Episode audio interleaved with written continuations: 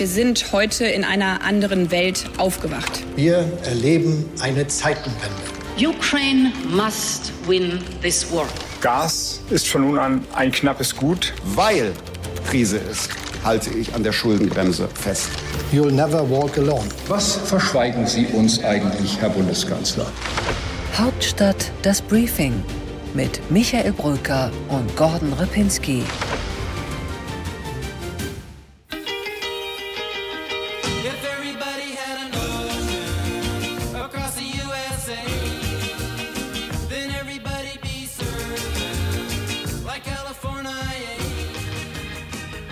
Es ist Freitag, der 2. Juni und diese sanften Klänge von portugiesischen Wellen kommen direkt von Gordons Handy rübergeschwappt zu uns hier ins Studio, denn er surft und Rasmus Buchsteiner und ich diskutieren über Politik. Einen schönen guten Morgen, Rasmus. Grüß dich, Michael. Nicht im Urlaub, wir beide, der Gordon ja. Einer muss ja arbeiten, Rasmus, ne? Warum sind es immer wir?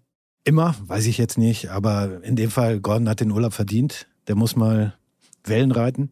Ach ja, und du gehst ja auch demnächst auf eine politische Lustreise, aber darüber reden wir nachher noch. Worüber wollten wir eigentlich reden? Ich bin eigentlich gar nicht gut drauf, Rasmus.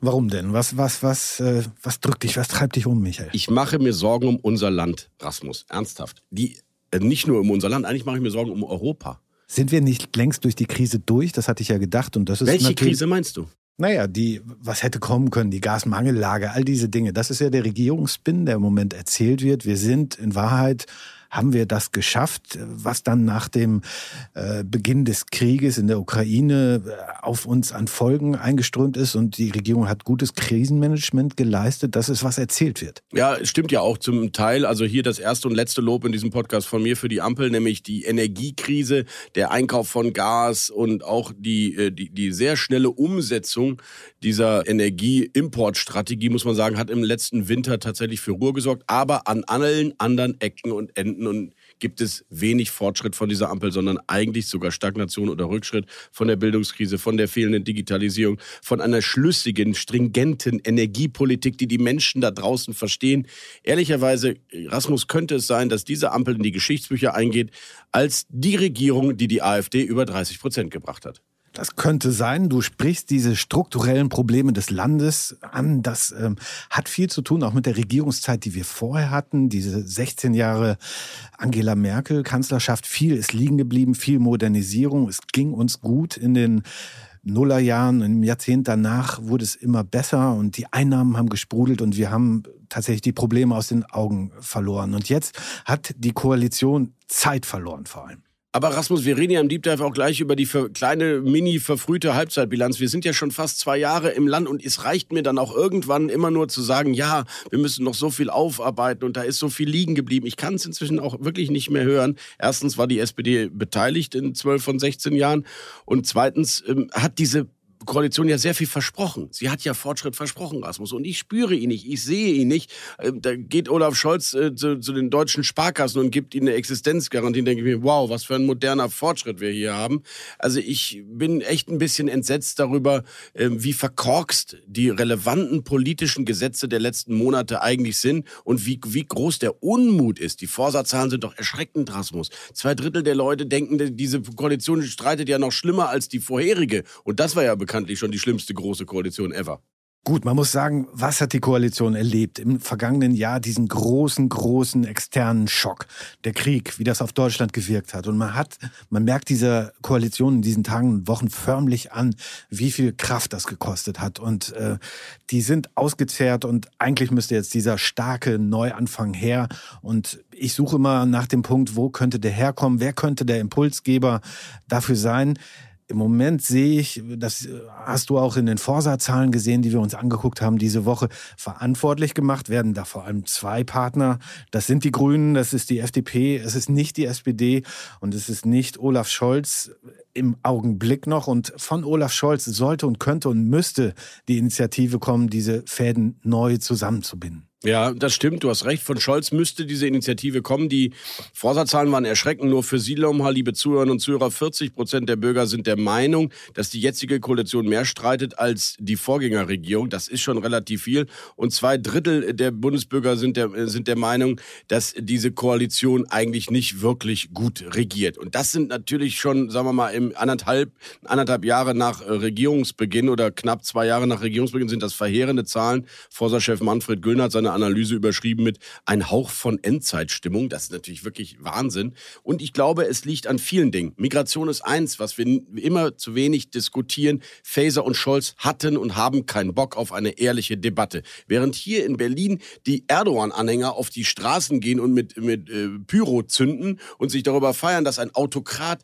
der Frauen verachtet, der Presse verachtet, der Oppositionelle verachtet, feiern, und aber sie zugleich hier alle Rechte und Freiheiten genießen, äh, kommt ein Scholz und eine Faser daher und sagt, ja, mal gucken, also in Europa kommen wir nicht wirklich weiter, aber das überschätzt das Thema Migration auch. Ja, herzlichen Glückwunsch. Also wer so Politik macht und so kommuniziert, der muss sich nicht wundern, dass die AfD immer weiter gewinnt, obwohl sie die dämlichste, schlimmste, populistischste, rassistischste Partei im Deutschen Bundestag ist. Das ist das Problem, dieses ultra angepasste und ultra pragmatische Regieren. Und das lässt auch wirklich, du hast es angesprochen gerade, Michael, die Kommunikation verarmen. Das ist äh, dieses, das verkümmert äh, richtig in der, in der Sprache des Bundeskanzlers auch, das, das Ansprechen und das Sehen der Probleme, das Mitnehmen der Leute, abgegriffener Begriff in der Politik natürlich. Aber Probleme anzusprechen bedeutet auch, dass draußen die Botschaft ankommt, ich sehe euch, ich sehe eure Probleme und wir versuchen jetzt gemeinsam da was zu finden als Koalition. Ähm, weg negieren, nicht erwähnen, ist auch keine Richtig, Lösung. absolut, Rasmus. Und er hätte doch auch zum Beispiel beim Gebäudeenergiegesetz sagen sollen, passt auf, Freunde, wenn ihr euch hier in Klein-Klein, in diesem Mikromanagement verliert, hier sind unsere Klimaziele. Die werden jetzt radikal nach oben geschraubt, der CO2-Preis steigt und jetzt wollen wir mal schauen, wie sich die Märkte und die Menschen daran orientieren. Keiner wird noch irgendwie eine neue Gasheizung kaufen, wenn wir schon 2040 sie nicht mehr einbauen sollen. Aber wenigstens mit einem bisschen Vorlauf, mit ein bisschen Eigeninitiative, mit, mit klaren Förderstrukturen, wer seine alte Heizung rausschmeißen will, kriegt 5000 Euro Blankoscheck, Feierabend. Und äh, es gibt noch den ein oder anderen Härtefall bei denen, die weniger Geld haben, kann man ja alles ausgestalten. Und ansonsten gilt, Freunde, ab 2040 keine fossilen Heizungen mehr, macht jetzt mal bitte selbst. Aber was passiert? Klein, klein, klein, klein, Mikromanagement, jede Detailvorgabe, jede Ausnahme muss sofort später wieder subventioniert werden. Die verheddern sich, Rasmus, sie verheddern sich. Drei, vier große Ziele nennen. Wohin wollen wir dieses Land entwickeln? Und dann die Menschen und Märkte mal machen lassen. Die Ampel hat keine große Erzählung. Und das, was äh, die Bremenwahl zum Beispiel gezeigt hat, wir haben eine starke AfD bundesweit. Wir haben, hatten keine AfD in Bremen, die antreten konnte. Das hat da nicht geklappt. Schon war eine Partei da, die dieses Potenzial absorbiert hat. Und das ist im Grunde das Zeichen nach Berlin gewesen. Ich habe das Gefühl, das kommt nicht richtig an. Vielleicht ist das im Hinterkopf bei den handelnden Akteuren dabei. Das Thema, wir schauen später auch auf die FDP. Vielleicht hat die FDP in diesem Bereich eine ganz, ganz wichtige Funktion, eine Kanalisierungsfunktion, aber das können wir gleich nochmal äh, näher besprechen. Entscheidend ist jetzt äh, bis zur Sommerpause, dass dieses Signal des Unmuts und äh, das Bewusstsein der Problemlast, die es gibt, endlich ankommt. Und äh, wir haben jetzt noch drei Sitzungswochen und schauen dann drauf, was da noch möglich ist. Rasmus, ein super Punkt, den du ansprichst mit Bremen. Bürger in Wut haben die sich genannt. Ich sage dir, wenn es eine Partei gäbe mit einem klugen politischen Kopf und einen FDP-Politiker mit Wut haben wir ja nachher im Interview. Diese Bürger in Wut, die sich vielleicht sogar abgrenzen von der AfD rechts, aber genau die kritischen Punkte benennen, die sie an, an der Ampel und auch an der CDU zu finden haben, die hätten auch deutschlandweit Potenzial von vielleicht 10 Prozent. Ich weiß es nicht, weil die AfD eben eine rechtspopulistisch, in Teilen rassistische Schmuddelpartei ist, hätten die Bürger in Wut, und hier sitzt ja gerade einer vor dir, letzte Woche hatten wir einen Gordon Repinski in Wut, du bist hier der gemäßigte Rasmus, ich danke dir dafür aber ich mache mir ernsthaft Sorgen. Und wir gehen jetzt in den Deep Dive, weil da werden wir darüber diskutieren, was die Ampel noch schaffen könnte in dieser Halbzeitbilanz und wie sie vielleicht das Comeback dann doch noch schafft.